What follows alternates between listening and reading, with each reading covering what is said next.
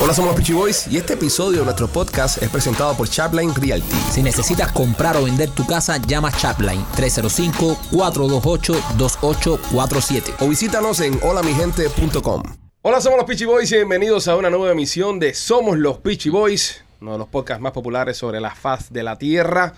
Y hoy, un artista también de los más populares sobre la faz de la tierra. Eso es correcto, primo. Eh, Me gusta, me gusta cuando vienen artistas a este programa. Sí, y sobre todo artistas como el que viene, que Sí. teníamos ganas de entrevistar hace mucho tiempo, pero no se nos había dado. Me gusta también cuando podemos entrevistar a gente de las que somos fanáticos. O sea, Sí. porque es, es un momento como que uno dice, oye, esta carrera vale para algo, ¿no? O sea, puedes conocer a gente que tú le, o sea, que te gusten esas cosas. Y gente de nuestro mismo planeta, También, también. Es, es raro encontrar personas de tu planeta. este planeta creativo. Sí, sí, sí. Señores, sin más, eh, sin más chicharronería, Sí. acá en Somos los Peachy Boys, Andy Vázquez. Oye, es un, es un placer para mí de verdad estar aquí, ustedes lo saben porque nos hemos encontrado. Yo también soy fanático de ustedes desde que estábamos en Cuba y la primera vez que nos vimos en un parqueo, Es un parqueo, nos vimos. se los dije, compadre, soy fanático de ustedes, nos tiramos una foto y, y gracias a Dios estoy aquí con Ma- ustedes. machete ahora es cuando le tienes que dar los 20 pesos al, al tipo. Sí, ok. una, vez que, una vez que salga bien de nosotros. Eh, eh. No, tú sabes que nosotros hace unas semanas atrás tuvimos acá un invitado muy importante de la República Dominicana, eh, Aquiles Correa, que acá le mandamos un abrazo. Y Aquiles cuando empezó a hablar dijo maravillas de nosotros. Entonces Machete, además de ser el productor de- del programa, también nos ayuda con los promos, ¿no? De las cosas que salen que, de publicidad. Y me dice, ¿qué parte de la entrevista de Aquiles quieres poner? Y yo, la parte que habló de nosotros. con eso, y esa es la parte que subimos, porque para que la gente sepa, ¿no? Andy, brother, al fin, qué bueno, brother, que se nos da, que se nos da esto, porque desde que llegaste estábamos atrás de ti para entrevistarte, pero parece que no te dejaban. no te dejaban, te tenían, te tenían ahí eh, eh, atrapado, pero coño, qué bueno, brother, eh, qué bueno. eh, teníamos mucha, muchas ganas de decirte cosas, eh, tú sabes, que, que todo el público lo viera, no solo lo que nos decimos en privado, que nos admiramos mucho, pero coño, qué bueno que, que llegaste aquí a este país, que, que te está yendo bien. Y sobre todo, qué bueno que ahora pudiste traer a tu familia, brother. De verdad, te felicitamos por eso. Muchas gracias, hermano, verdad. Vivir en este país es duro y si estás solo es doblemente duro y yo tuve un año y ocho meses solito aquí. Y imagínate tú extrañando a la beba. Yo me fui, la niña tenía 30 días nacida, nada. Wow. Y entonces también a veces si tú te vas de, de la familia y sabes que vas a estar dos años separado, tú dices, bueno, me- a los dos la voy a ver, pero había una incertidumbre, no se sabía cuándo la iba a volver a ver. Y los comunistas me decían, la- no vas a ver los 15 de ella, nosotros vamos a encargar que no puedas ver los 15 de tu hija. Qué hijos de puta. Andy, ¿cómo una persona tan popular como tú, en Cuba, en el show más popular de Cuba, eh, de humor, que es Vivir del Cuento, qué te hace a ti tomar la decisión de decir, me voy a quedar en los Estados Unidos, voy a dejar a esta niña con 30 días de nacido? ¿Qué es lo que te termina a ti empujando así a decir, sabes qué? Para el carajo Cuba, para el carajo el comunismo, quiero vivir en libertad? Yo, yo desde que llegué a este país, la primera vez que vine con Vivir de Cuento a una gira de trabajo, que de las muchas que vinimos, desde que yo en el aeropuerto sin ver Miami, solamente vi la parte de, de arriba, eso, donde llegan la gente, eh, y vi los taxis, eh, que, yo- era 12 días, vi aquello oscuro y el aire acondicionado, yo dije, no, aquí yo nací aquí, olvídate eso. y aquí me voy a morir. Pero me, me daba pena, me daba pena y, y yo soy una ¿Pena con quién? con el equipo de trabajo y no, no quería abandonar. Yo dije, yo incluso yo una vez le dije, vamos a quedar todo el mundo. Pero que va, eh, tú sabes, muchos intereses de familia, mucha gente que, que bueno, nada, eh, yo, me, yo, yo sí tenía ganas de quedarme, pero no me quedé. Primero por el compromiso de trabajo, yo entré a ese programa Vivir de Cuento, gracias a Nachi, el director, a Luis Silva, a Pánfilo y a, a todos los, los integrantes, pero principalmente ellos dos dieron, me dieron una confianza de entrar al programa y gracias a Dios resultó el, el trabajo mío y me sentía como que iba a traicionar si yo me quedaba y dejaba eso embarcado, ¿no?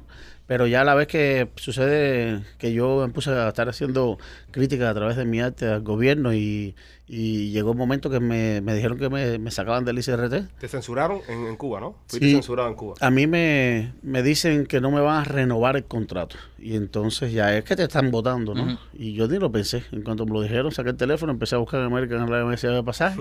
y para ese día no había. Al otro día a las 9 de la mañana estaba volando para Miami. Y eso fue entonces lo que te hizo a ti eh, quedar- quedarte acá en Estados Unidos, es eso, cuando sentiste que de parte del gobierno iba a empezar a venir censura y a cerrarte avenidas, ¿no? Claro, eh, después que yo decido que me quedo aquí, empiezan a decir allá de que no me habían votado. Ya ellos sabían que yo no iba a virar, ya ellos por fuentes que eh, a- a- mí de que, que- que- tienen que ver con ellos, yo dije yo no voy a virar. Y ya había puesto todo esto en mi familia, todo, yo dije yo no voy a por, por nada, no voy a virar, no voy a virar, no voy a virar. Entonces ellos empiezan a decir, no, pero si nosotros no lo votamos, inventan una entrevista con un señor que decía que era director de, de Cubavisión, que yo nunca en mi vida había El visto. señor eh, obeso que Sí, sale ahí. que grande. jamás en mi vida había visto. El hombre hablaba como si él dice con Andy hablamos, con Andy hablamos, él entendió. Si él no habló conmigo, ni yo ese tipo nunca lo había visto en mi vida. Wow. Bueno, eh, si era director del SRT, porque yo sé que había de, de Cubavisión, creo. Y entonces, pero ese señor yo nunca lo había visto en mi vida. Yo también soy de los que en el trabajo voy allí a, a grabar y me voy. Yo no hago medias ni me quedo allí Sí, mucho sí. tiempo. En el SRT yo entraba, grababa y me iba. Una vez al mes, cuatro días. Y así. Entonces también cuando yo decido dar este paso, mi familia pensé mucho, pero yo he visto artistas, deportistas y gente de, de, todo el- de todas las ramas, en cultura y fuera de cultura, que cuando sucede una cosa de estas, más nunca eres persona. Hay gente que se queda. Yo recuerdo una vez, em, ¿cómo se llama? Tony Menéndez. eh, Queríamos invitarlo al show, al programa de nosotros. Y entonces estábamos allí coordinando, ensayando y todo, y de momento le dicen a- al equipo, no, él está prohibido. Prohibido. Wow. Entonces, eh, creo que se le hace como que ver, no, espera, ya veo, estábamos ensayando un capítulo y todo le dijeron, no, Tony, porque tú estás, que no se puede. dice, ¿cómo que? Y subió por ahí para arriba a preguntarle a la gente. Y entonces tú vas a la oficina, el director del ICRT le dice, yo estoy prohibido. Y te dice, no, usted no está prohibido. ¿Quién le dijo eso? Pero ningún director te llama. Es una censura, un plan pijama ahí interno. Y ya yo había visto cosas así, he visto el futuro de muchos artistas como han terminado vendiendo vendiendo pan con bistec, pues, pan, pan con bistec en el tiempo que me fui. Ahora estuvieran vendiendo pan con Que azúcar. seguro te debe pasar como nos pasa a nosotros. Hay un montón de artistas que tú preguntas en Cuba, bueno, ¿qué? ¿Y está censurado? Y dicen, no, él puede venir y no tiene ningún problema, no está censurado. No está censurado. Y al momento que vas a Cuba, que caes en Cuba, es cuando empiezan los, los problemas, porque así trabajan ellos. Entonces, por eso yo decidí, yo dije, a mí no me va a pasar esto. Y yo vine para acá a cualquier cosa, a hacer lo que fuera, siempre y cuando fuera un trabajo honrado, decente, que yo lo que sea. Yo no pensé nunca que iba a trabajar en el arte. Dije, bueno, voy a ver qué, qué aparece. Pero yo estoy preparado. Ahora incluso cuando me digan, no vas a trabajar más, no tenga más posibilidad, para recoger el carrito en cualquier mercado por ahí. Y llegas, eh, eh, o sea, llegas eh, pensando que vas a, a tener cualquier trabajo y logras eh, eh, trabajar en lo tuyo. ¿Te esperabas tú que Miami eh, te quisiera tanto? Porque tú habías venido otras veces a Miami, pero habías venido con parte de vivir del cuento, o sea, con el equipo completo. ¿Te imaginaste tú que Miami te quisiera tanto a ti, o sea, independiente? Porque cuando te cuando la gente se adapta a verte en un grupo, es complicado después verte solo. Claro. ¿Entiendes? Entonces llegas tú, empiezas a hacer tu arte aquí. Te imaginaste que ibas a pegar tantos personajes y que Miami te iba a recibir como te recibió, porque has sido uno de los artistas que más, que mejor ha recibido el, el público de Miami. No, no tenía ni idea, te lo juro de verdad, porque yo, yo, yo llego y se me da la oportunidad de trabajar y empiezo a trabajar, a tratar de dar lo mejor que, que podía de mí y, y fui viendo ese cariño. Eso también lo sentía. Antes era un piquete, antes era eh, el piquete de vivir del cuento, de Pánfilo, pero ya independiente, eso me, me, me- me quitó el sueño varios días. Yo decía, caramba. Me aceptará el público de Miami solo, Claro. me irán a ver solo a algún lado. Era difícil, incluso yo mm, eh, pe- pensé mucho en eso y, y dije, vamos a ver qué va, qué va surgiendo y qué va, qué va pasando. Pero al final del día, Andy, tienes un talento increíble, bro. Y un talento que se ha impuesto Gracias, mi hermano. en todo, lo, en todo lo que has hecho. Nosotros estuvimos viendo lo que tú hacías con, con Carlucho y era fenomenal. Desde el punto de- nosotros, yo vine de Cuba en el 2000, 2001. so, yo, no- yo nunca vi, viví de- del cuento, Yo ni- ninguno de esos programas. So, yo te conozco acá por YouTube. Los videos que empiezan a subir en YouTube, las cosas que empiezan a subir eh, de lo que hacían ustedes allá. Y de repente, bro, digo, mira, este tipo, y yo se lo comentaba al primo, oye, mira esta gente, pues ese grupo, no, pero en- específicamente tú, este tipo es un camaleón. Es decir, todo lo que hace, todo lo que se pone, le queda bien y como te transformas. Gracias, y como, y como cada personaje que hace, se ve que tú, tú estudiaste actuación, ¿verdad? No, nada, nada. Nada de esto, No. todo es empírico, todo es...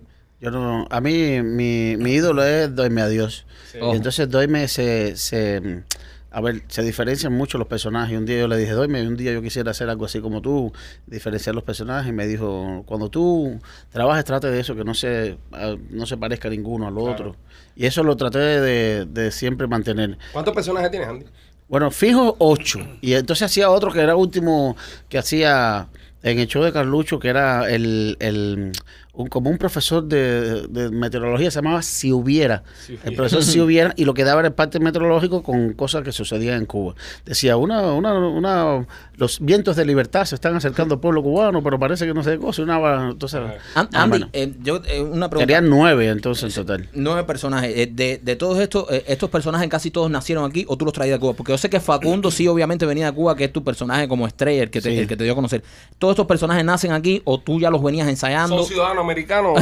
¿Son ciudadanos o son residentes? Bueno, Facundo, Facundo. Facundo Aguaje, el bandolero, y, no, y bienvenido, el señor muy fino, que a él le gustan las mujeres. Eh, es- esos tres los hacía yo en Cuba. Yo nunca había hecho una mujer en Cuba. La de Chantal esa la hiciste acá. Sí, yo Genial, cuando- brother. Yo y con- Lina la Java también. El primer, el bueno. primer personaje que hago de, los, de las tres mujeres que hago es el que menos hago, que se llama Amore H. Hay una, una, una usuaria del, del chat, bueno, un- que siempre estaba escribiendo en el chat, se llamaba Amore H. Es un nombre inventado y me gustó ese nombre, lo hicimos. Una pelirroja ella que ella tiene mucho problema con los hombres, que no le puede decir que no a ninguno. Entonces ella va a Hondipo y busca un, un muchacho que esté en Hondipo y se monta en una rastra y amanece en Kentucky así. Entonces, cuando yo me... Un putón. Mi, un putón no tiene son. control, no tiene control. y mi Dalia, la maquillista, me maquillan, pero era una mujer. Y aquella peluca y esa cara era una mujer. Y yo dije, no, eh, te voy a dar fotos ahorita por ahí de ella. Y, y cuando me quito la peluca, vi otra persona, una calva, lo primero que me viene a la mente, una calva con los dos aretes y aquí hay otro personaje, Lina.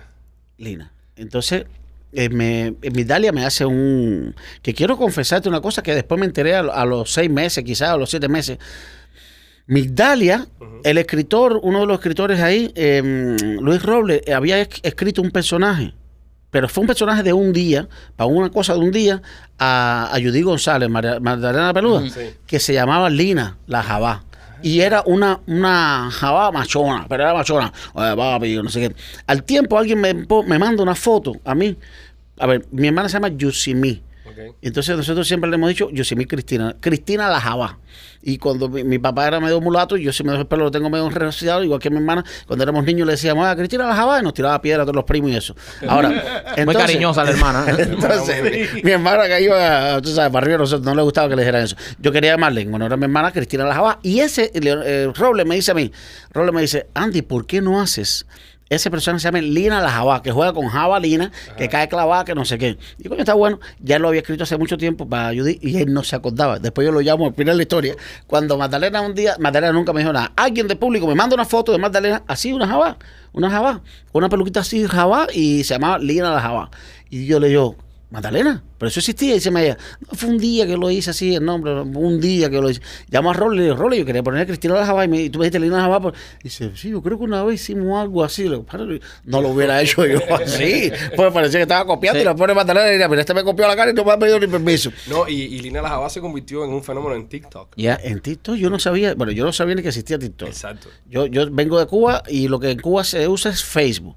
La gente que llegan aquí, los artistas que llegan aquí, tú le tienen 500 mil seguidores en Facebook y le digo Instagram y dice, no, no, no, no se usa ni Instagram. Ahora, ahora ya más hace quizás un par de años se utiliza más Instagram. Entonces yo me dicen a mí, ¿tú viste cómo está Lina en TikTok? Yo le digo, no, sí, ya sabía existía TikTok. Y empiezo a buscar en TikTok y había mucha gente imitando las frases de ella, las subían y esas cosas. Y sí, Andy, ¿tú, tú escribes los personajes, o sea, todos los, per- los nueve personajes que tienes, los escribes. No, yo a me vienen muchas ideas, pero yo tengo un amigo que se llama Jaime Ford, Ajá. que es uno de los escritores de Beat del Cuento, el, pre- el pre- el principal de Beat del Cuento, que ha escrito muchos capítulos, y él vive en España. Ok. Y cuando yo me quedo aquí más o menos así, yo empecé a escribir mis cositas, eh, invento eso, pero él me dijo "Oye, lo que te puedo ayudar ahí, y entonces me, me hace los sketchitos más o menos. Y una pregunta ahora que te tengo, porque tú tomas la decisión de dejar el, el- el show de Carlucho e irte independiente. Sí. O sea, cuando tomas esa decisión, ahora cómo tú haces los personajes, ahora sí los has tenido que escribir tú o te ayuda este, este socio. Ahora mismo ya casi no estoy haciendo nada, lo único que estoy trabajando con, con la clínica de cosmeto, de cosme- My Cosmetics, que, las palabras en inglés para mí son un poquito complicadas. My My Cosmetics. Entonces, y, y, y hay algunos sketchitos que los hago yo y él también me le pasa la mano, a veces me ayuda, pero a mí me gusta, eh, Ahora, yo, por ejemplo, un día estaba esperando a, una maquillista para que me ayudara a hacer un personaje de esto, maquillado. Yo iba a ser complicado, porque ahora cada vez que yo tenga que hacer uno de los sketchitos estos que hago eh, de no, promoción. es un gasto. No, no, no, yo pensaba más yo en, la onda, porque yo decía, no me puedo maquillar así, como me maquillaba con Lina, casi dos horas de maquillaje, y el pelo, mi Dalia me hizo la peluquita, no es una peluca normal, es una peluca hecha, y, y no pudo venir ese día, estaba muy complicada el trabajo, y yo le dije a la mujer mía, ¿qué tú tienes ahí de maquillaje? Saca para acá, y me maquillé, bro, igualitico, bueno, igualitico no, pero pa- parecía, similar. y y yo siempre me tiraba muchas fotos, muchas fotos, y miraba la foto y decía, y le digo, ¿cómo se pinta la sombra esta? Mi mujer me, así, pa, pa, pa, pa, y ya no necesito maquillista. Andy, eh, ¿no te dio miedo cuando decidiste dejar el, el programa de Carlucho? Por supuesto que sí. Aquí en los Estados Unidos. Muchacho. Ya completamente diferente con los viles, con el carro, con una niña chiquita, con tu esposa recién llegada de Cuba. ¿Qué sentiste? ¿Sentiste el mismo temor que cuando dejaste a Cuba por venir para acá? ¿Encontraste algún tipo de similitud en sentimientos?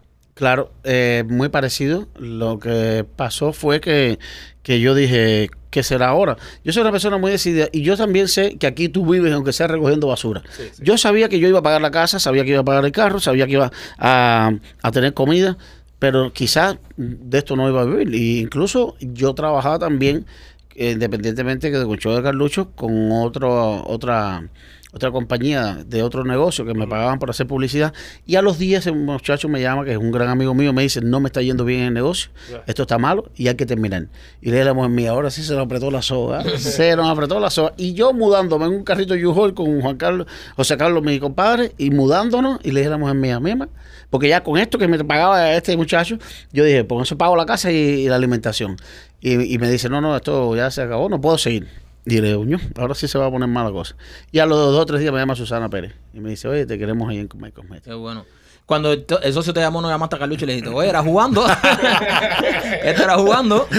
Era, era para probar, estamos, está, está todo filmado, todo un reality que estamos haciendo. Es un reality. Carlucho, saluda a la cámara. Ahí nomás. eh, y nada, eso no, eh, eh, es un riesgo. Y como que mañana me pueden llamar de Cosmetics y decir, mira, ya, hasta aquí terminamos de trabajar. Pero ahora vamos. con Puncana. Eh, Estamos nosotros ahí. Claro, ya eso iba por paso. Después cuando empieza empieza esto, me, me- me concentré en, en hacer esto de My Cosmetics porque yo también tengo mi showcito, inventando que también tengo mucha gente cayéndome atrás para ser patrocinador. Pero yo dije, con esto puedo vivir y me, entonces viene Poncana también. Sí, Y- lo bueno que tiene en, en, en Puncana, eh, nosotros tuvimos una reunión con ellos hace unas semanas atrás, antes que yo te viera allá, bueno, que te vimos allá en Puncana, y entonces estamos hablando con, con unos empresarios de, de Punta Cana, y un señor alemán que es uno de los, de los, de los duros ahí, de, de los hoteles, y estamos hablando de los artistas y las cosas, y sale el nombre de, de Andy Vázquez. Y, y yo le comento a los muchachos de Puncana que le digo que "Oye, están teniendo el mejor humorista que hay en Cuba ahora mismo con, Ah, con ustedes en, en, en Puncana y nos puso muy contentos, brother, porque nosotros siempre hemos elegido bastante bien donde nos metemos. Si has mirado la, la trayectoria de nosotros y las cosas que hemos hecho, siempre cuidamos ¿no? la calidad de las cosas que hacemos.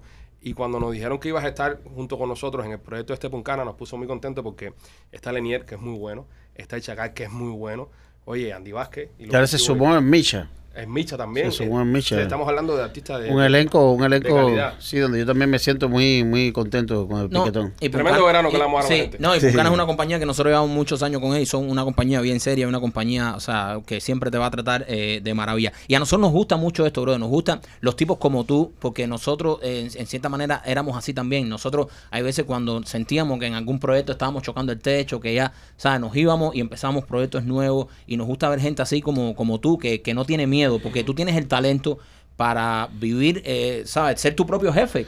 Tú tienes el talento para ser tu propio jefe. Y un tipo acabado de llegar de Cuba, que llega con la familia recién llegada, con una hija, brother, y toma la decisión de irse independiente, eso hay que aplaudírtelo porque e- es un gran valor que has tenido. Hay mucha gente que tiene muchísimo talento y siguen toda la vida con jefe y no dan ese paso de, de ser su propio jefe, de tener su propio tiempo. Después que haces esto, te veo en las redes sociales que vas con tu niña a Disney y, y eso yo creo que son los momentos que, que hay que disfrutar. Hay que trabajar bastante, pero en este gran país que nos da la oportunidad de ser nuestro propio jefe, también dedicar tiempo a las familias, ¿sabes? Vi que fuiste con tu niña a Disney. E- Esos momentos son los momentos de verdad bonitos para los que venimos a este país.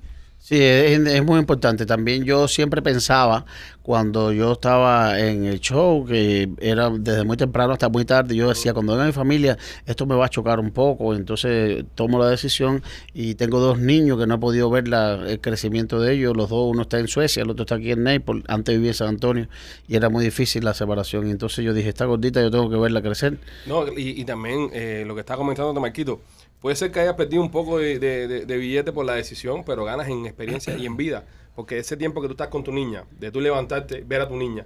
eh, me comentaste un día que te habías ido de noche, la niña durmiendo, perdón, y cuando regresaste la niña estaba Sí, durmiendo también. me- unas par de veces me pasó. Ese es un día que perdiste con tu hija que no te lo va a dar nadie para atrás y el dinero del mundo no vale eso. Nosotros somos padres de Claro. niños pequeños. Tengo un niño de, de, de 3 años y uno de 5 años. Nosotros trabajamos en Univisión por tres años en el show de la mañana y era la misma historia. Te ibas a las 4 de la mañana, salías ahí, nos poníamos a hacer toda la obra de Pitchy Films, llegaba de casa de noche y no veía a mis hijos. Sí, había mucho dinero, pero estás perdiendo ese contacto con tu muchacho que al final del día, brother, es lo más importante. Más que todo. Eh, Y, Por y- supuesto. y por eso no, no siempre eh, no- nos pusimos, nos identificamos contigo porque a nosotros nos pasó y cuando tú nos contabas eso, nosotros decíamos, coño, eso nos pasó a nosotros mismos en la radio, ¿sabes? La- los hijos de nosotros, sobre Yo todo los mayores, algo. los mayores de Sí. nosotros que tienen 6 y 5, eh, eh, los primeros años nosotros casi no los veíamos. Yo te voy a confesar algo. Cuando nosotros estábamos en... Antes que llegara tu esposa con la niña, yo se lo comenté a Mike y le dije, Andy se va a ir cuando vea a la mujer. Te lo juro. Y él está aquí no me deja mentir. Le Es dije, verdad. Andy se va a ir cuando vea a la mujer. ¿Sabes por qué? Porque ese tren de estar metido el día entero ahí, sin, sin estar viendo a su mujer y a su hijo, él se va a ir cuando vea a la mujer. Porque Y- también, y también hay que decirlo, brother, tú tienes un talento del carajo como para tú solo tener tu plataforma y tú no necesitar estar con más nadie. Hay que ser agradecido y hay que, tú sabes, eh, agradecer las oportunidades que nos dan en la vida porque esto... Por supuesto, sí. Yo le agradezco mucho a todas las No, personas que, que me ayudaron mucho allí, incluso que me enseñaron, porque esto que tú estás haciendo aquí ahora, lo hago yo en mi casa solo. Aquí tú tienes una persona que te es un productor, uno, uno que te está haciendo las luces, esto, eh, y en mi casa yo lo he hecho solo y por eso he salido los primeros cinco minutos así. y mi esposa, no tienes audio. Y yo, la gente no tiene audio. Buscando qué cable está zafado. Y la gente muerte la risa y me dice, busca el cable que ya se conecta a la computadora, a la consola. Y un día tenía una consolita que yo tengo de cuatro entradas de micrófono. Tenía el micrófono en la 2 y, y, y- y el, el del 1 subió y el del 2 bajaba. Y yo nervioso quité y puse y ese tipo. Yo hubiera bajado aquí, hubiera subido aquí para el Era carajo. más fácil. Andy, Pero- ¿es, es verdad que se metían todo el día en, eh, eh, preparando el show de Carlucho. O sea, Sí, no, llegaban- realmente no es todo el día preparando el show de Carlucho. Nosotros nos vamos temprano. ¿A y, qué eh, hora? eh, depende, eso a veces nos vamos... ¿Cinco de la mañana? No, no, no, cinco, no. No, no, no hay veces entramos 10, 11 de la mañana, pero nosotros tenemos que preparar los sketches. Ok. O sea, hay que darle la, la atención a los... Nosotros vamos a hacerle los, los comerciales, los, A los a patrocinadores. los patrocinadores. Eran muchos patrocinadores. era- Eran, yo siempre veía la lista, a veces nosotros hacíamos la lista para que lo fuera mencionando y se van borrando. Entonces, después vamos a... a lo- y tú, tú vas, tú vas a un, a un, un come- comercio, un lugar donde... Una joyería. Y no puedes llegar ahí y te hay que dar saludar al tipo. tipo con un poquito de café, Hay buscar pastelito. entrando que no te dejan grabar. Y, te Y entonces ahí nos metemos media hora, después media hora en otro lado y pa- preparar los sketches y, y nada. Y después ya, eso a las 12 de una de la tarde descansamos, almorzamos, nos tirábamos un rato y ahí cada uno tiene su camerino amplio con su sofá cama, su todo. Y entonces después ya eso a las 3 o las 4 empezamos a sentarnos a ver qué íbamos a hacer por la noche. Entre nosotros y el maquillaje, los personajes que llevan mucho maquillaje. A veces éramos cinco gente para maquillar, y estaba Migdalia y la nieta. Sí. Y ahora Migdalia se fue y quedó Lola sola. Entonces yo también aprendí a maquillarme, aprendí a editar, a todo. No, y es extraordinario lo que hacían, eh, pese al, al cuero que da Serrano, que es otra cosa, Serrano es, es- es otro mundo, Sí. que lo hemos dicho muchas veces, es extraordinario lo que hacen porque eh, han creado una, ¿sabes? En este momento, eh, Carlucho y, y su show, una plataforma donde muchas personas, bro, tienen una oportunidad de, de- de trabajar ahí, ¿entiendes? Sí, había, Y cuando yo entré eran 36. Ujú. Hay 50 y pico ahora. Sí, eso es más. Y se han sumado más. otros artistas también que vinieron de Cuba. Sí. Y... Es como, ¿tú te acuerdas cuando yo cuando llegué a Cuba en el año 2001 había una cosa que eran los, los luteranos? Los, los- los pastores. La iglesia, La, la- iglesia, que tú llegabas de Cuba y te metían ahí, ahí te daban un trabajito y ya. Pero es lo mismo, pero coño, por lo menos pueden vivir del arte. Pero está bueno, bro, porque Sí. es, es una plataforma que se ha creado para, para ayudar a los... Mira, a- llegó- da- da- y, y- y- y coincide con la declive que ha tenido la televisión Sí, que local, no que no hay eh, televisión local y, coño, eh, de verdad que hay una pila de gente Mira, ahí. más Franco llegó y me dijo, mi hermano, yo miré para acá, miré para allá, miré para acá, y dije, este es el lugar, Este es porque... el lugar. Y después llegó esta muchachita, la esposa de Aquino, pateando la lata. También. Ahí se le dio también la oportunidad, Carlucho le dio la oportunidad de hacer pateando la lata. Lo están haciendo porque yo grabé uno con ellos, me invitaron el otro día el domingo y fui y grabé. Es chévere, bro, es Cool. chévere. Es chévere que pasen esas cosas y que, y que, por ejemplo, personas como tú, con el talentazo que tienes, tengas un, un lugar donde tú aterrices, caigas, te aclimatices, le cojas la vuelta como a la jugada y después después, bro. Y, Sí, eso es lo que pienso hacer y también quiero hacer el showcito. No he encontrado el horario. Yo comencé primero a las 11 de la noche cuando salía del show, iba para allá. Mi mujer me decía, ¿tú estás loco? Sí, mi mujer me decía, acuérdate un ratico al lado mío, viejo. Dame cariño, dame cariño. y a las 11 de la noche dije, bueno, encendí las cámaras un día y vi que se conectaron 300, 400 personas. Al otro día 500, después 600. Ya iba por mil y pico personas por las noches. La gente te estamos esperando. De lunes a viernes yo salía de allí y iba para acá. Wow. Imagínate tú, bueno, imagínate tú que empieza el- eh, allí empieza el, el ¿no? Y era las 10 de la noche y se extendió un poquito más y le dije al mira, no voy a hacer esto porque no quiero que nunca haya conflicto Claro. del showcito que estoy haciendo yo al de, A trabajo. programación que tienen ellos, Y claro. entonces me dijo, no, no hay problema. Y le dije, no, no, no, yo no lo voy a aceptar así, no lo voy a hacer. Lo cambié para las 4 y 20 con el hecho del horario. Bueno, vamos a fajar a las 4 y 20 en Cuba, de la hora de la fajazón. Ajá. Yo le decía a la gente, ¿tú quieres lío conmigo a las 4 y 20? Pero era un poquito complicado, ese horario es complicado, la gente está saliendo del trabajo, no sé, se conectaban menos. También la sistematicidad no la tenía porque probé dos o tres días allí, bueno. Y, y nada, y después un día se me ocurrió a las 6.30 que termino de editar algo y ahora mismo voy a salir. Ni me acordé que era el horario de, de otra ola. No, ahí está otra ola. que- Y entonces, pero me conecté ese día y se conectaron 700 personas. Yo te voy a explicar una cosa. Eh, la- las personas tienen, eh, no acaban de entender que las redes sociales no son la televisión. Otaola tiene, es rey ahora mismo y la persona que más miran es Otaola a las seis y media. Pero eso no quiere decir que a ti no te vaya a ir bien. Porque cuando se acaba tu programa, eh, eh, la gente se va a conectar igual y van a verte también. Yo ese día lo hice accidentalmente. Y después eh, saqué la cuenta y dije, bueno, mira, en Miami hay, eh, bueno, en Estados Unidos creo, ¿no? Creo que aquí hay como dos millones de, de cubanos o algo así. En Miami una cosa de esa, ¿no? Dade County, en Sí, el condado. en. Dade County. Condado. El condado. Hay Casi. dos millones y pico. Dos millones. Y Contalo tiene 14 mil, 16 mil personas conectadas. Yo decía, si hay 300 que me ven a mí, yo estoy contento. Claro. 300, te lo juro. A- Una gente me escribe, oye, bro, te vas a morir de hambre con 300 personas, el horario de ahora cambia. Y yo leo los comentarios de las personas. Le digo, bro, para empezar, aquí esto no me da un centavo. Y la gente piensa que YouTube da dinero. YouTube le da dinero a los que tienen millones de vistas, millones. Pero yo que lo que tengo es, lo que más he cobrado en YouTube, una vez que me puse duro, duro, duro, duro, fueron mil pesos. Entonces, esto no me da dinero a mí, lo hago porque me siento bien, bro, me siento bien.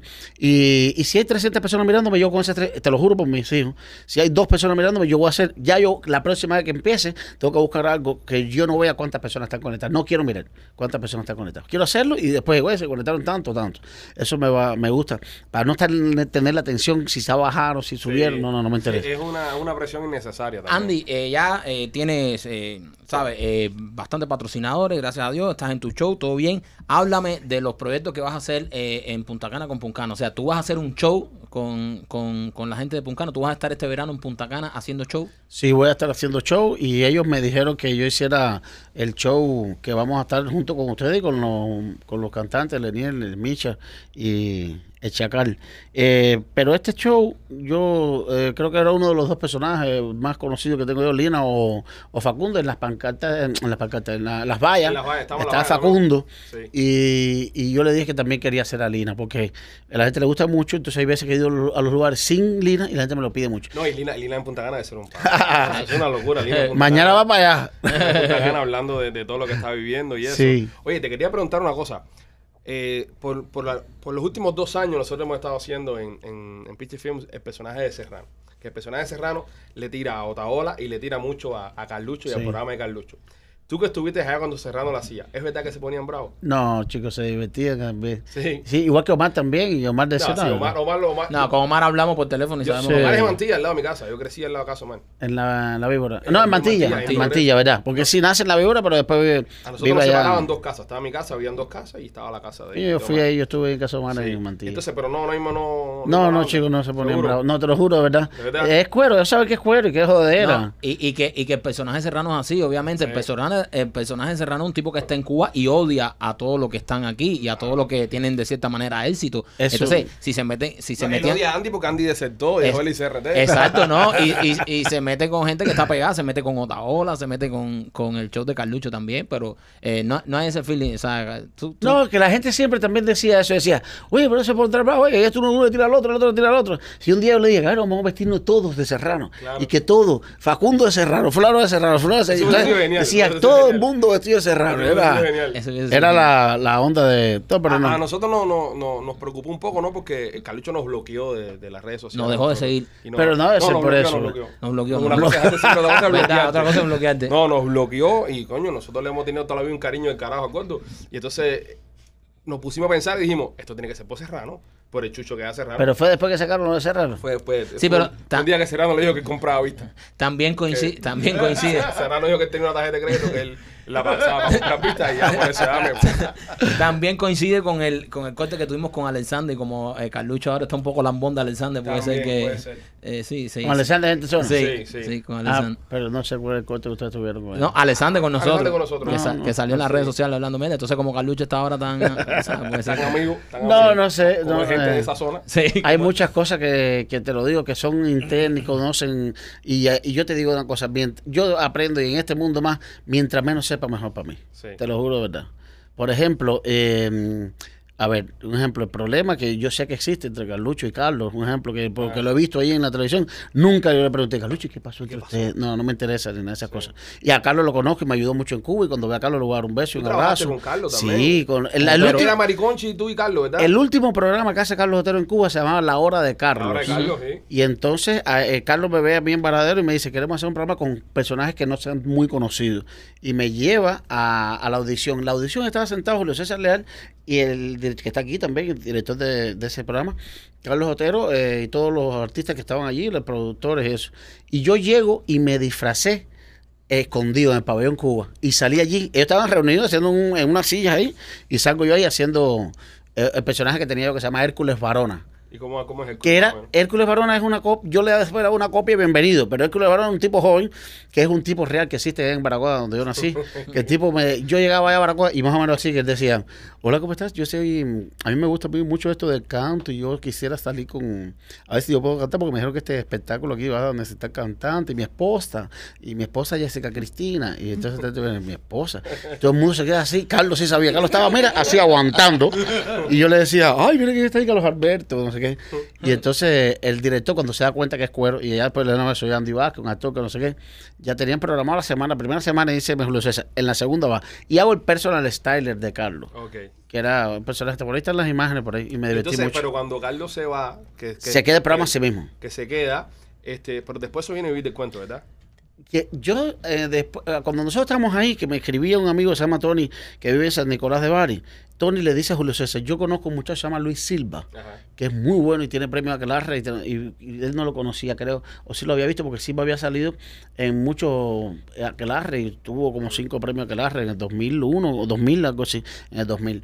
Y entonces ella me dice a mí, y Hércules Barona lleva a conocer a Carlos, a- al viejito de Pánfilo, y que, que él se lo había encontrado en Copelia, no sé qué, y estaba viviendo en su casa, esa onda. Ay, Carlos que en, esto- en estos momentos en Cuba, el ministro de Cultura, que, que- que conocía a todo el mundo, Otero. En, Carlos, no. Es Otero, ¿no? no me está Sí, Carlos Otero. Carlos Pero Otero. Que era Otero, ministro de Cultura, que era el que estaba descubriendo todo el mundo ahí. No, porque él, sabes que siempre los programas en Cuba eran los mismos humoristas. Sí. Siempre era Tolín, eh, la, la Pi- eh, Jodoime, y era el mismo Piquet. Se, se cambiaban formato, pero eran los mismos. Y entonces el Carlos, yo quiero hacer una cosa nueva. Y entonces estábamos, Antoli, en, eh, Mariconchi, Ujú. iba Silva, fue como un par de veces, y yo. Cuando se va Carlos, que se queda aquí, eh, hicieron ese, y ya habíamos grabado el programa a fin de año. Y eh, obviamente no sale. Se hace un programa emergente rápido para fin de año que no me invitan a mí porque el personaje mío tenía mucho que ver con Carlos. Era el, el estilista personal. Pensaron que se había quedado junto Y, con Carlos. dijeron, bueno, este no, este no sale. Y salió Mariconchi Andy. y Silva. Una pregunta que te quería hacer, cuando ustedes, eh, cuando fue Obama a Cuba, que fue al show de Vivir de Cuentos, ¿tú, estabas- tú estuviste en ese show? Sí. Ok, eh, ¿cómo, cuéntame un poco cómo fue el protocolo eso, o sea, qué le dije, qué le decían, cuál, cuál era el nivel de presión que había ahí, porque me imagino que, que ahí... No dieron ganas de decirle a Obama, oye, Cuba necesita libertad, no sé, algo así. Es que en O ese sea- tiempo, atiéndeme, yo, esto es una cosa muy rara que quizás la gente no sepa lo que... eh, tú sabes, uno conoce mucho, mucho, mucho, mucho más de lo que es una dictadura, de lo que es la represión, de lo que es cuando eh, tú estás de este lado. En ese tiempo que estaba más o menos en paz, te digo en paz porque quizás tú, las damas blancos salen y tú no te enteras. Porque no salen en la televisión, no había internet. Yo en Cuba, el último año antes de venir para acá fue cuando ya podía tener internet en los teléfonos. Yo no sabía lo que era una cuenta de Facebook. Yo iba a un telepunto y al muchacho que estaba al lado le dije, ¿cómo me hago una cuenta de Facebook? Y fue, eso fue dos años antes de yo venir para acá. Entonces, uno va, uno sabe que, pero la disidencia no tiene mucho con- conocimiento como se tiene ahora. Entonces, yo lo que sí pensé, a mí siempre, a mí siempre, yo no podía programa en vivo, porque a mí siempre yo tenía la cosa de gritar, ¡Ah, Fidel! Para, para ver qué pasaba.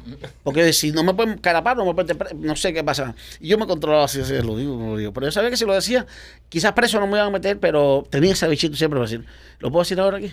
Sí, claro. Sí, aquí, por supuesto. pero ya, ya fui hasta abajo. Bueno, ¡Abajo, Karel! y, y entonces cuando va Obama ahí le dicen a ustedes, güey, viene el presidente de Estados Unidos, Sí, va a hacer un a- sketch aquí. Ahora, lo que nosotros sí nos, no- nos dijeron, eh, no recuerdo quién me lo dijo a mí, que no habláramos eh, con nadie, y menos en ese momento. Lo que íbamos a hacer un sketch nada más, pero eh, que no teníamos, si, si teníamos algún problema. A veces pensaban, tú no se puede resolver una casa, un carro, no, no, algo así, no sé. Creo que no, nos dijeron que tratáramos de no hablar mucho de lo que nos Pero ¿qué preguntan. hacen? Los reúnen. Es decir, ¿cómo, cómo ustedes se enteran? ¿Cómo tú te enteras que vas a hacer un sketch con el presidente de los Estados, de Estados Unidos, primer presidente de los Estados Unidos en visitar la isla en muchos años? ¿Cómo, cómo tú te enteras de eso? ¿Qué va a pasar? ¿Quién Eh, te dice a ti que va a pasar esto? Bueno, primero llaman a Silva y al director de nosotros. Eh, se comunica el, el agregado cultural, creo que de la embajada, algo eso es el que le comunica. Y entonces ellos rápido comunicaron al ICRT porque no era vernos en una casa, era ver el, en el show, en el programa. Supuestamente Obama iba, iba a ir al ICRT, pero yo se estaban restableciendo la- la- la- ¿Las relaciones? las relaciones. Si Obama visitaba el ICRT, se iban a volver a romper al momento cuando viera el ICRT.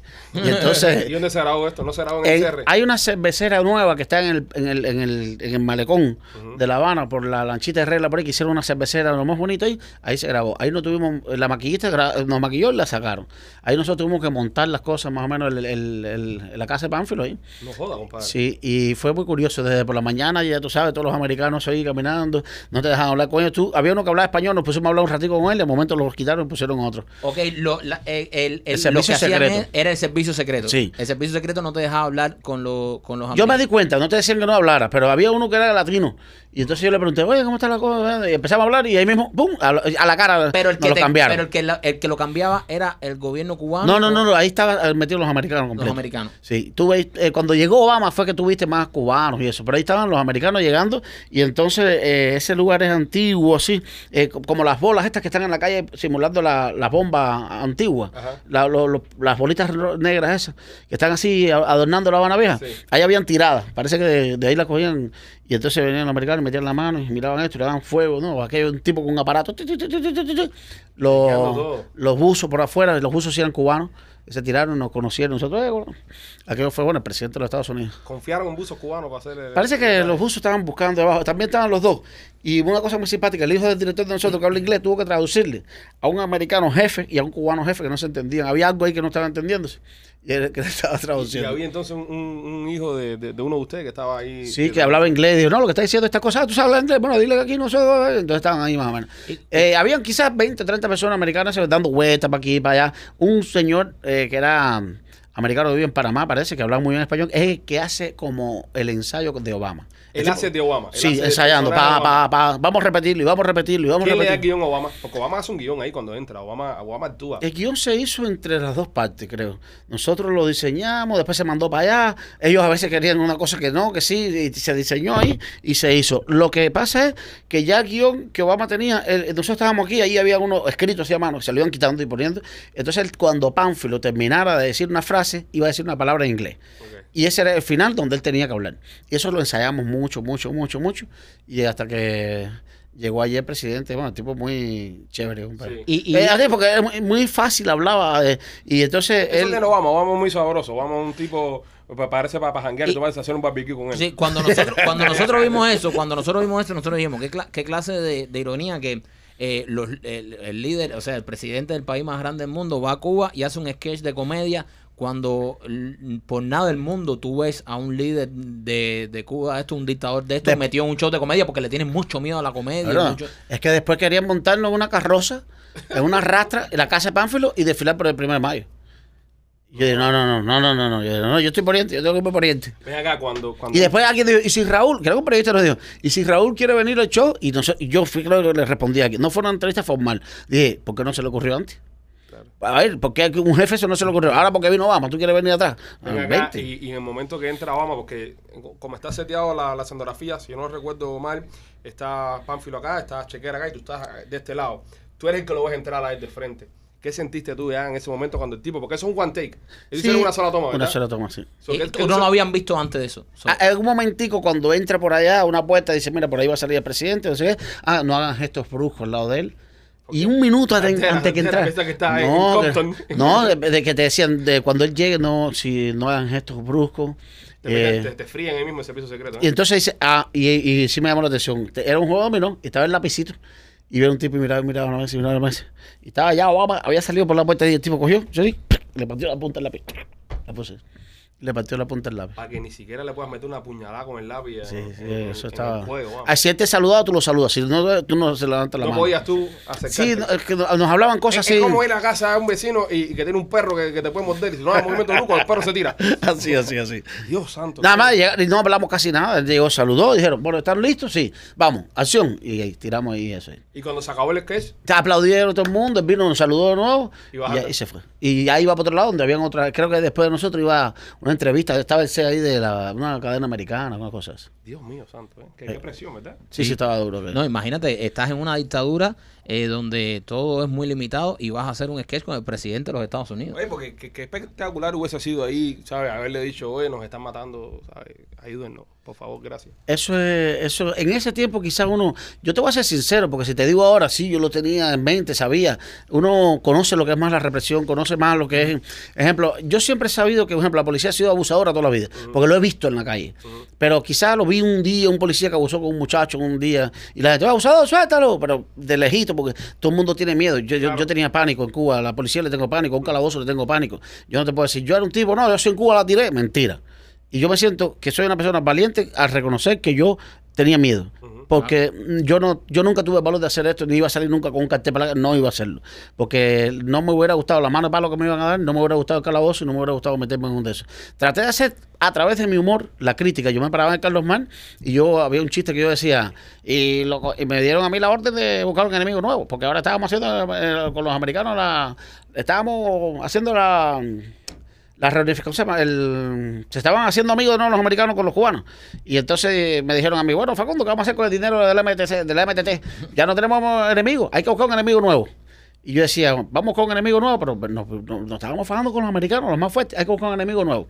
Uno que no sea tan fuerte, un país que esté peor que Cuba, por ejemplo, eh, uno que esté peor, por ejemplo, eh, un país, el teatro ese se iba abajo. Yo recuerdo un aquelarre, eh, para las personas que no conocen, los aquelarres son los festivales de humor que se hacen en, en Cuba. Fue el aquelarre 2000. Y eso me marcó mucho. Estoy viendo una obra, no sé de quién es, no me acuerdo quiénes son los, act- los actores que estaban en la obra, pero se había muerto la mentira. Como tú, se llama el grupo Ajá. de Guantánamo, Miguel Moreno, como tú se llama. La mentira, la mentira murió y era el velorio. Y era el velorio. Y entonces estaba... ¿Dónde lo viste? Eso se, eso se hizo una sola vez. Yo lo vi. Se hizo un, una sola. eh, tú lo tienes que haber visto en el Teatro Nacional. El y ese yo estaba ahí. Nacional- El Teatro Nacional lo vi. Y fue tan fuerte que después eso lo... lo- lo No, se hizo una sola función. Hay uno de los chistes que están haciendo y dicen, bueno, se murió la mentira. ¿De qué, de qué color le enterraron? Y dice uno, de verde olivo. Sí. Y entonces, acto seguido, el otro saca un periódico Granma, que es el periódico oficial, y dice el tipo, coño, ¿qué contigo vino el Granma hoy? ¿Sabes? Porque se murió la mentira. Dice, una claro, se murió la mentira así. Y entonces las que venían a las casas eran viudas, que una se llamaba escasez, Ajá. la otra se llamaba la mentira. Ah, no, la mentira se había muerto, escasez, inocencia. entonces, Por eso lo hicieron una vez nada más, ¿verdad? una sola puesta. Y- Ahí estaba Abel Prieto ese día. Ah, sí. Ah, el señor Prieto. ya El lo- ministro y él, de Cultura y de él- Cuba. y él bajó por ahí atrás, porque yo estaba ahí atrás. Ajá. Y le digo a los muchachos, ah, bueno, César, pero no lo hagan más, y es parte de la censura y es parte de lo que, de lo que está explicando Andy también, de que a veces eh, las armas ¿no? que tenemos nosotros los, los humoristas son esas, eh, la sátira social y la... y la- Bueno, de hecho, a- a- tú terminas suspendido por por, por, Por, por lo de cuatro caminos. por lo de cuatro caminos. Tuviste un cuero con los de cuatro caminos del carajo. Sí, porque, y, y además la gente me decía, pero ay, estás Para burlándote. las personas cosas". que no sepan, explica un poquitico qué fue lo que pasó en Cuatro Caminos. El Cuatro Caminos es un mercado que llevaba muchos años, un mercado legendario en Cuba, que llevaba muchos años cerrado, y, y lo reabren con todos los bombos y platillos cuando no había puré en Habana completa. Allí dijeron, por noticiero no había cerveza en La Habana completa, llevaban seis, siete meses sin cerveza, sin puré, sin pañales, sin harina, y todo el tiempo de noticiero, un mes antes, iban a sacar no sé cuántos puré, iban a sacar no sé cuántas cerveza, iba a haber de todo, mi hermano. La batalla de Cuatro Caminos, la batalla de Cuatro Caminos. Acabaron allí, acabaron, acabaron. Eso fue, bueno, los videos ustedes los vieron. Y entonces Facundo dice, qué linda la inauguración, mira la gente que contenta, y pongo las mismas imágenes que puso el noticiero.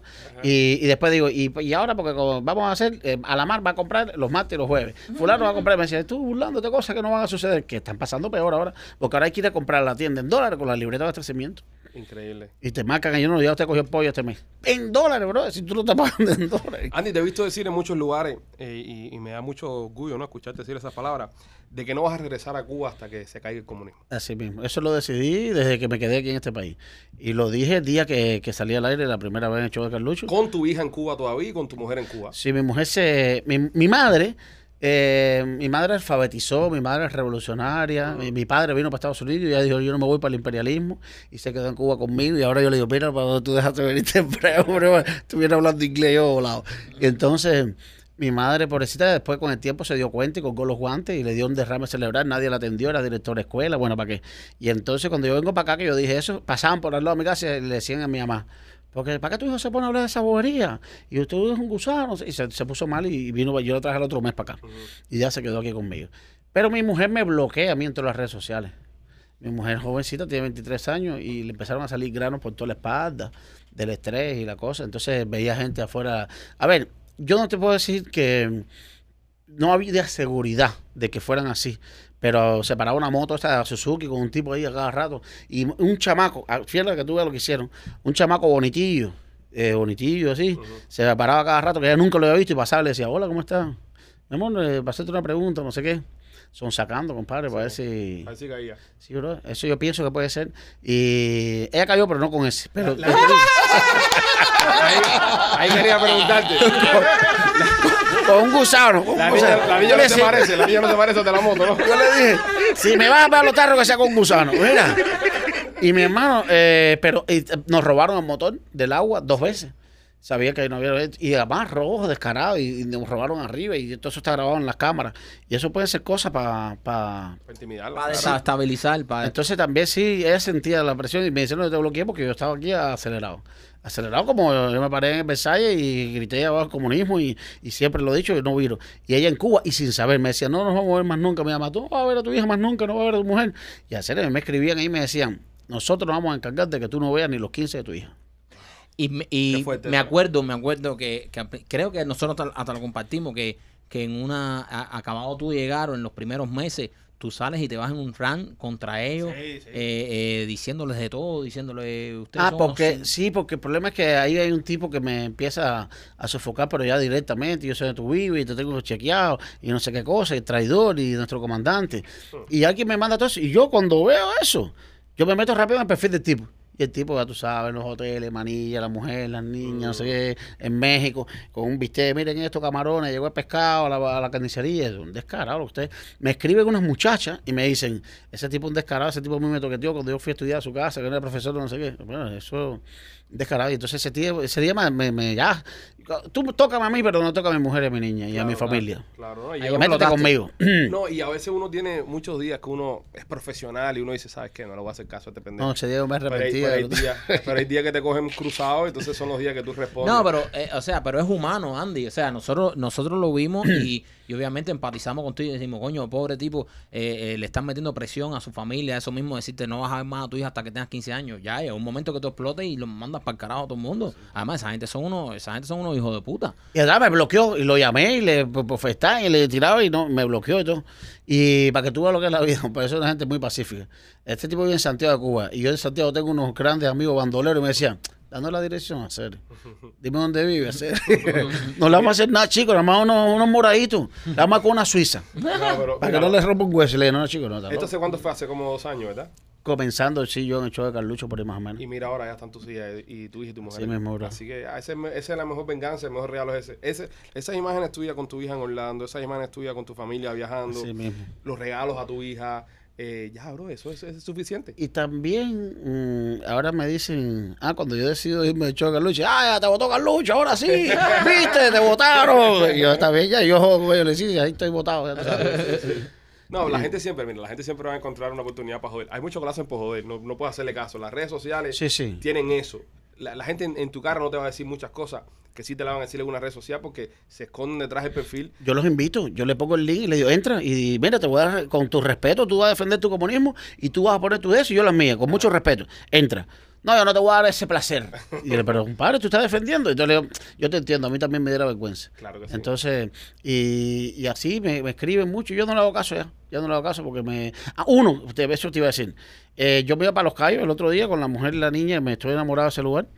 Y, y a 11 de la noche la mujer mía me decía, estás colorado. Ella me ve me pongo colorado y dice, ya, mata eso ya, estás colorado. Y entonces, eh, tipo, bro, está, está, está, dice que trabajaba en el ICRT. Y yo, pim, pam, pim, pam, pim, pam, fajado. Y entonces al final me dice, voy a encender los hierros ahora mismo, vamos, vámonos en vivo. No, no, no sé qué. Tú eres una, tú eres- yo no soy un perfil falso. Vámonos, vámonos en vivo, dale para que tú veas. Y al final, bro, dice el tipo, pero logré joderte la noche. Y te la jodió. Y yo le dije, sí, me la jodiste. Es verdad. Pero mañana yo voy a estar en un hotel en Los Cayos, la Florida, y usted va a estar en una guagua con pestagrajo. Sí. Y le coqué y lo bloqueé. Pero es verdad. eh, Sí, y- no Y ahí, y me di cuenta y yo, es verdad. Y, y te, y te di una lección, porque por eso eh, siempre hay muchos haters. Mira, nosotros tenemos una, una, una estrategia que nosotros decimos, nos escriben miles de mensajes diciéndonos que le encanta lo que hacemos. Y nos escribe uno diciendo que somos una mierda. Y entonces nos enfocamos en que nos dice que somos Claro. una mierda. ¿Por qué mejor no enfocarte en, En todo en lo que- responder claro. los miles de lo que te dicen? lo que te "Coño, qué bueno claro. eres. Entonces, eso mismo, ese tipo el objetivo de ese tipo fue joderte el día. En vez de tú estar enlocado, disfrutando con tu hija, con tu mujer, tomándote una cerveza fría, Sí. ¿qué tú le vas a hacer caso al hater ese que no, seguro no, se- ya, ya eso estoy. Yo los bloqueo, ya los bloqueo y les respondo. Hay una frase puertorriqueña que es la, mi frase favorita en- sobre la faz de la tierra, que es mámate un bicho. ¿Entiendes? Mámate No. un bicho, ¿verdad? Para ellos bicho es, Ah, ya. ¿entiendes? El hierro. Para ellos eso es bicho para ellos. Entonces, cada vez que alguien tú lo ves, que, cada vez que veo que alguien ya pone un comentario así, tan estúpido, así como que, que no tiene nada que ver, a eso le pongo, mámate un bicho, ya. ¿entiendes? Ya, Sí, y eso sí. me da una alegría del carajo. No, y te dicen, yo sé dónde tú vives, yo te vi entrando en el carro hoy, te tengo chequeado, tú no sabes quién soy yo, yo te he saludado y todo sonriente, pero te tengo chequeado. Ahí Después pones- no llores. Ahí tú le pones, mámate un bicho, ya. Mámate un bicho, ya. Y yo me compré una pistola plástica que parece de verdad. Y el día se la saqué y le dije, mira cómo suena esta mira, ra, ra. Mentira, si yo eso, a mí no me gustan las armas. Sí, bueno, tienes que tener cuidado porque sacas una pistola. No, no, yo la, plástica yo la esa- soné. Ah. Ra, ra. No, porque sacas una pistola plástica esa, Y sacas una de claro, y... y- vas a tener que tirarle la pistola plástica y mandarte a Sí. correr. So, No, no, no, no, te decía por, la, por las redes que se también sé que no se está sacando nada eso y eso. no, no, no, y te censuran los Que te bloquean, claro. sí. bloquean Por eso no lo hago. Aparte eres Andy Vázquez, no Andy Ni Vaquero. sé. Bro, Sí. no cojas más lucha con esa gente. No, no, ya, ya estoy curado. Tú- Que te escriban lo que quieras, tú le dices, oye, mira que sí, que todo. Mámate un bicho. un bicho. Que me gusta que se mamen un bicho. Y tú le dices, mi hermano, mámate un bicho. Además, me estoy fajado ahora con un bistec de re aquí que tú no has visto en tu vida y con una cerveza fría. Dale, te escribo ahorita. Y ya, no. le hagas caso porque imagínate. Y, o si no le dices, para el culo no hay yeso. Culo. Para el culo, para el culo no hay yeso. Óyeme, Andy, ¿qué proyecto futuro antes que nos despidamos? Seguir haciendo chivatazo. Mira que ustedes tienen muchos seguidores para ver si me claro, claro. Coño, En, ¿dónde sale Yu- en YouTube? en YouTube se llama Andy Vázquez, con V, Z y Z, porque hay un- Vázquez con S. El mío es con V, Z y Z. Pero Andy Vázquez, canal, y te lleva directo ya a lo de la suscripción. Y salen todos los muñequitos de los personajes míos arriba. Eh, ahí tengo Eso te una- lo hizo Renan. Renan. Muy bueno, Sí, Renan, sí. con ustedes. Sí, sí, Renan es Renan. muy bueno. lo Y me lo animó otro socio allá en España para las presentaciones que salen ahora animándome. Ren- Renan es muy bueno. Y Esa buen- presentación está buenísima. Buen chamaco, sí, sí. Hay una presentación tuya, creo que es un Con los muñequitos, sí. con- Eso está buenísimo. Y ahí hicimos la despedida y queremos hacer una pila de cosas. Entonces, eh, quiero hacer el chivatazo. Y no he decidido qué horario. Pero también a veces me estresa decir, ay, tengo que hacerlo hoy, no tengo ganas. Entonces estoy tratando de hacer el show, el chivatazo. Y es que yo no sé hacer un show. Yo lo me paro y hablar con la gente y dice, la gente, lo más me gusta es eso. Y estamos pim, pam, pim, pam. Yo, he- hecho, yo he hecho pipi. Con la, mujer, el pato que estoy haciendo pipi. Me pongo y hago pipi. Y le digo, espérate, estoy tomando ¿En agua. Sí, así. pero no se ve nada. yo- y después me paro y estoy en el calzoncillo. Muy original, muy, muy, muy original. Entonces, la gente le gusta eso. Eh, un día eh, salgo, así, cosas locas. Y, y, y pongo los, co- lo- las cosas, a veces le salen con audio, a veces no salen, le hago esto. Y, hago- y ahora voy a preparar materialitos míos mismos. El otro día me entrevisté yo a Lina, yo a Facundo. Lo vi, lo vi, estaba bueno. Y entonces, eh, esto es lo que quiero hacer. Y quizás lo voy a hacer, quizás todos los días, pero a la hora que me la gana. Quizás a las O 3 de no la tarde. o- o no la hagas todos ¡pum! los días, no o, o cada dos días. Hazlo cada dos o, días. o a la- salió una cosa, y coño, qué bueno está esto, lo de la cáscara. Exacto. Claro. Mira lo que me pasó ayer. Estoy en la casa, invité a unos socios y estamos haciendo un barbecue, ya tú sabes, la picañita, la entrañita, pim, pam, pam. Y le digo a la mujer mía, pélame cuatro papas y tráeme las cáscaras. Y cojo las cáscaras y hice la, ahí afuera. Dije, "Ah, no saquen para acá que la vecina me da pena. Y lo dejé todo tomando adentro y afuera y hice las cáscaras de, papas fritas. O sea que ahora en Cuba estaba Fray Beto diciendo que hay que comer cáscara de papas. ¿Tú no te enteraste de eso? Sí, lo vi, lo vi. Que dice, no, que la gente bota las cáscaras y hay que comer la cáscara. Lo que le ha metido la gente para abajo, ya tú sabes. Hice las papas, la cáscara de papas fritas Ajá. y las eché sal, y saqué, voy a y dice, ¿qué es esto? Pero la cáscara de papas fritas. No, A ver. Coño, qué rico hacer. Y todo el mundo con eso me comieron el plato. Yo firmándole a mi firma. Pensé que la gente me iba a decir, no, está loco para poderlo subir, no lo puedo subir. Se Pero todo el mundo, ay, qué rico, qué rico, haz más, haz más. No, tú sabes que hay, hay restaurantes de comida rápida, creo que Wendy es uno de ellos, que pela la papa entera. Sí, Con sí, cáscara y con la todo. cáscara, sí. Pero es la blanca, no sé si es con la roja. ¿Lo hiciste con blanca o con roja? Con blanca, pero rico, estaba rico. blanca es ¿verdad? rica, la blanca frita es rica. No, y que sé que aquí también cuando la hacen hervida dejan la cáscara. Que lo que dice el señor este que es un, es un fraile, no sé si es un eh, de- brasileño, que fue el que le hizo a Fidel la religión esa, que él es asesor de alimentación en Cuba ahora. Y él que está diciendo cómo es que, que el cubano come mucho, decía. Cubano que come mucho, que ya comen menos, ¿no? ¿Para qué? Lo que- y ahora sale en la mesa redonda diciendo lo de la cáscara.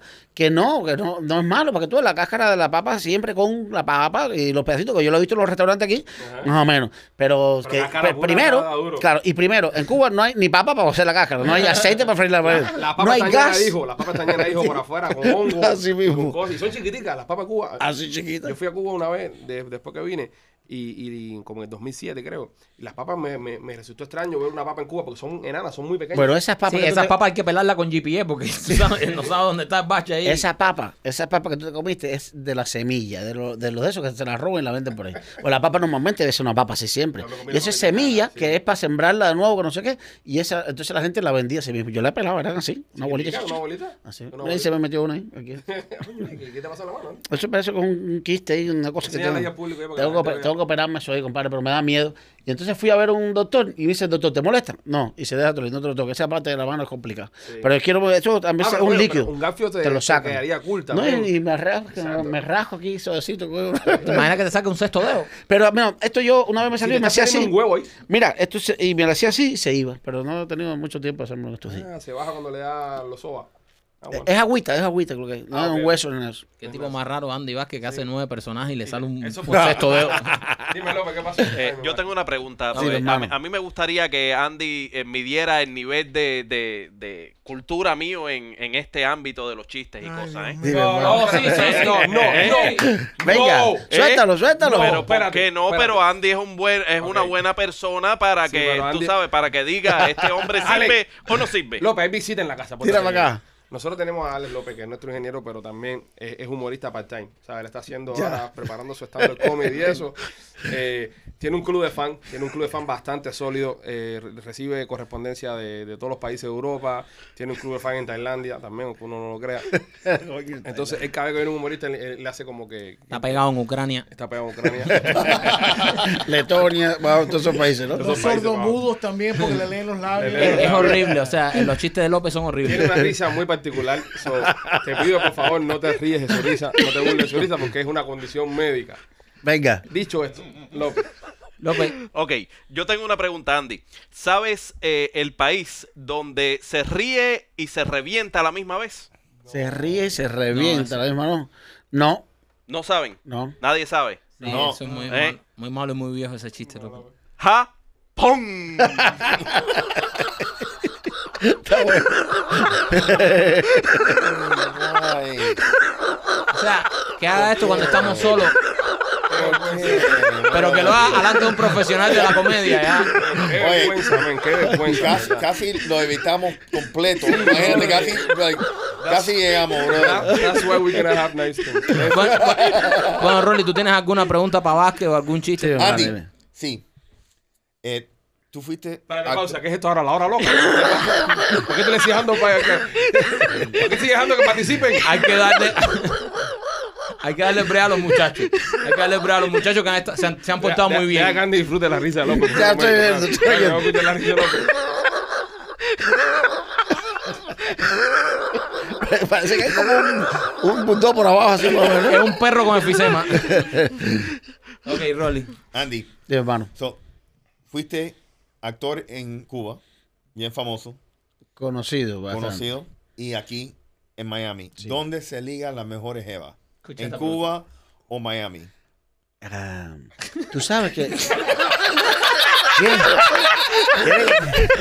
¿Quieres- que te diga una cosa, bro? ¿Dónde es Dime, más fácil? ¿Dónde es más fácil? No, No, las Cuba, mejores. evidentemente. No, las mejor- No, las mejores. Es que aquí tú no sabes si, si es de verdad o no. Las mujeres tienen unos cuerpos aquí espectaculares. Eso es verdad. Y tú no sabes si es de verdad o no. Cuando tú ves en Cuba una mujer, como tú dices, esto es de verdad, porque hay muy pocas que se ha podido hacer cirugía y cosas. Pero te digo, a mí me pasaba mucho. Yo me empataba mucho más antes de ser popular. Sí. Sí, claro. Porque tú no, tú, tú ibas a un lugar, trabajabas y la que te miraba era porque tú le gustabas. Ahora te miran mucho y muchas, ay, tú vas y dices, no, papi, no, tú me caes bien de, co- de como No, y artista. tampoco quieres lucir tú como un depredador. No, como eso un artista cuesta mucho trabajo a mí, me cuesta mucho Sí. trabajo. So, respondiendo a la pregunta, en Cuba. En Cuba. En Cuba se En liga Cuba más que se, aquí. y se quema más, olvídate. Bueno. ya estoy casado, estoy ya casado hace cinco años. Sí, claro. y Estoy tranquilito, ¿verdad? Hace cinco años casado, hace dos años está tranquilo. Sí, dos años. dos años que estoy aquí. Machete, tú no ves, tú, tú eres igual que. O sea, tú te, tú te aportas bien. No hay ninguna pregunta. No, no. ¿Qué hiciste en los dos años que estuviste aquí eh, soltero y, y, En el aspecto de y trabajo. No. ¿En el aspecto laboral o, No, no, es particular? personal, o sea que... ¿Es personal? Porque, por ejemplo, mira, cuando, cuando al- a- Alejandro se separó, Sí. él se compró un juguete sexual Un vacuum. Vacuum. donde él se lo introducía en su miembro Sí. y era como un car wash, Ah, sí. así como un lavacarro. Sí, sí. Yo, no, los he visto, los he visto, porque eh, empecé esas a, cosas, hombre, estuve solo, ¿eh? averiguando, claro. Pero también hay otras cositas que se parecen como una de, de silicona. Yo compré una. Claro, pero mira. No, chico, pero que tú lo, ¿Compraste las nalgonas? Pero yo las veía en Amazon así. Y costaba como setenta y pico dólares. Y cuando llegó era así. Yo dije, ¿pero puede ser?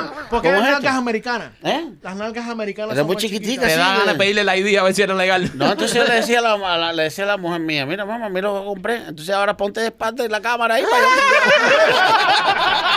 Nada más, cuando él trabajaba en el show de Carlucho tenían el gogo al lado, así que fíjate. Ahí Óyeme, pero tranquilo, no, bien, bien. ¿De verdad te compraste las nalgas esas? Y- Compré, eché un par de palitos y lo boté. porque- ¿Tú te imaginas? ¿Tú te imaginas? El borracho se encontró el culo en la basura. Oye, el culo este está bueno porque lo botaron. No está tan usado. Da los besitos. sí. Dios santo, Andy, bro, gracias por No, gracias a ustedes, mi hermano. haber, haber, que haber pasado por acá. Al final se nos dio. Llevamos, va, pa. llevamos tiempo detrás de ti. Cuando te fuiste de show de Carlucho dijimos, coño, ahora sí va a venir. Ahora sí lo dejan. ahora sí lo dejan venir. Y, No, yo estuve en muchos lugares invitados, muchos lugares invitados. No había tiempo, hermano, ¿verdad? Sí. No había tiempo. Un día que te lo dije, ¿Qué cuando nos encontramos. ¿Estaba ahí a las 5? De- nos encontramos. Sí, dormían ahí, vivían ahí. Oye, un día que nos encontramos, se lo dije, le dije, compadre, estoy loco por al show de ustedes. Sí. Y, y de verdad no había tiempo. La casa de Maca me había invitado muchas veces y le dije, no tengo tiempo. Salimos muy tarde y ahora fui hace poquito por allá y bueno. tranquilo ahí. Tus redes sociales son entonces Andy Vázquez con dos Zetas en todos lados. Instagram, No, Facebook, en Instagram Andy Vázquez oficial. En Cuba se le ponía oficial. No sé por qué le pusieron siempre oficiales con dos F. No sé si se podía cambiar, pero me han dicho, Andy, lo cambie. Tengo 240 mil. No Lo voy a cambiarlo lo ahora. cambiar. ¿Sí? Lo, lo, lo puedes cambiar, no, no, no te afecta en nada. Entra y pones Andy Vázquez solamente. Pero es que ya estaba usado. Si no hay ningún sapingo que se puso Andy Vázquez. Sí, si no te- estaba, estaba usado. Y en TikTok es un Andy Vázquez 39, 41, una cosa de eso. Pero tú pones, y ya, así, por ahí más o menos. Pero lo que- a la que más, más o menos es YouTube. YouTube. Que me interesa Ahí está la gente... está también. No, no. Eh, la los, patrocinadores si llegan. El, Sí, el sí, YouTube es Andy Vázquez. Y Andy hoy, Vázquez. cualquier patrocinador que esté escuchando Sí, el show, señores. que oye, que se quiera sumar con Andy Vázquez, es uno de los duros. Además, es un tipo que, que va en ascenso y en cualquier momento explota, así que cójalo ahora. Sí, mira, cójalo eh, barato ahora. Es importante para los patrocinadores, ¿verdad? Se me roló la lengua. Para los Eh, patrocinadores, ya, es a hablar de dinero y cuando hablo de dinero me Te- pongo- te pones tenso. Pongo tenso. Eh, señores, eh, hay tremenda oportunidad en el canal de Andy Vázquez, ya que, como comentó Marquito, no, no, no es que simplemente va en ascenso, sino que es uno de los mejores humoristas que ahora mismo y una de las personas que mejor contenido está haciendo en YouTube, porque nosotros hemos estado viendo las cosas que hace Andy. Así que si usted está mirando este programa y está buscando una oportunidad de patrocinio en un canal que sí lo vayan a ver, vaya de Andy Vázquez. Que ahí está aquí, tú sabes. Que se comuniquen con ustedes, ustedes entonces yo le doy la comisión. No, no, No, que se no, comuniquen no, contigo, que no, se no, comuniquen no, contigo. Sí, Ya que sí. se comuniquen conmigo ahí a través de, de mis redes. Yo tengo un número que es de. No, no, pero el que. no va a llegar a ti. Va a llegar menos cuando trabajas con Carlucho. Oye, Somos peores que Carlucho. Así que ya sabes, no, pero yo estoy esperando poco a poco y también una de las cosas que he aprendido aquí también es no tener tantos, ta- no tener tantos compromisos de, de, eh, publicidad y esto Sino y tener 10 que después no lo puedas atender los 10 es malo, mejor tener 2 o 3 y estoy contento con Y los que tengo. bien a esos dos o tres. Y ya. A esos dos o tres, Esa es, cobrarle la, bien. esa es la onda. Está claro. Aprende rápido, Andy Vázquez. Aprende rápido. Estoy diciendo que este hombre de aquí unos años vamos a Yo te decía que tengo mucha gente que me está llamando para eso, para cuando empiece el showcito, pero no quiero tampoco. Yo que voy a hacer quizás una hora, una hora y media, y entonces pasarme a hacer con mucho. Eso es un poquito Hay complicado. compromisos con ellos. Tú le dices, mira, bro, el- el- por el mes entero este yo te voy a cobrar esto y te voy a dar este X cantidad de programas y ya, ¿entiendes? Y pero, pero marcas un, eh, ¿cómo te digo? Mar- Marcas unos precios comparado con tu calidad, bro. Es que no hay nadie como tú allá afuera ahora haciendo lo que tú estás haciendo. Porque acuérdate de que, por ejemplo, e- este mismo programa, este es un programa de jodera, es un podcast de entretenimiento, pero ya, pero tú haces personajes, bro. Tú puedes transformar eso dentro de un universo Andy Vázquez que, que sería genial. Tú necesitas una agencia ¿Una agencia de? de publicidad, de mercadeo digital, etcétera, etcétera. Quizás, que no sé, no estoy muy adentro de todo esto. No, yo hablo contigo más tarde. Está bien. Así farreando. Bárbaro. No confíes en Machete, no confíes en Machete. ¿Qué le pasa a ustedes? La agencia Machete, la, la agencia Machete. Bueno, la agencia Machete es la que nos lleva a nosotros ahora a la página web y todo eso. Bueno, confía en Machete. Confía en. Machete, entonces. Yo lo único que digo es que no mío. esperen a que se pongan como las nalgas que acaba de soltar. Ay, Gracias, hermano. Andy, gracias por estar aquí con nosotros, señores. Yo, yo no sé, bro, ya, vamos a terminar el programa ya. Sí, brother. Déjalo porque ya yo lo conozco perdona. yo lo conozco cuando él coge impulso, no, no va a parar. Esto está comenzando. Vamos a cortarlo aquí. Termina haciendo un chiste ya de más gusto, cosas de esas. Sí. Señores, gracias por haber compartido con nosotros eh, este episodio con este gran invitado, Andy Vázquez. Ya lo saben, lo pueden seguir en todas sus plataformas digitales, arroba Andy Vázquez oficial en Instagram, en su canal de YouTube, Andy Vázquez con dos Zetas, y pendiente a su programa de Chivatazo. Y si usted es un patrocinador y quiere invertir dinero en un lugar seguro, pues métale caña ahí a Andy Vázquez, que se lo garantizamos nosotros los Pichiboy. Gracias, mi hermano. Gracias te queremos. Hermano, te queremos. Gracias a ustedes, hermano. Gente, cuídense.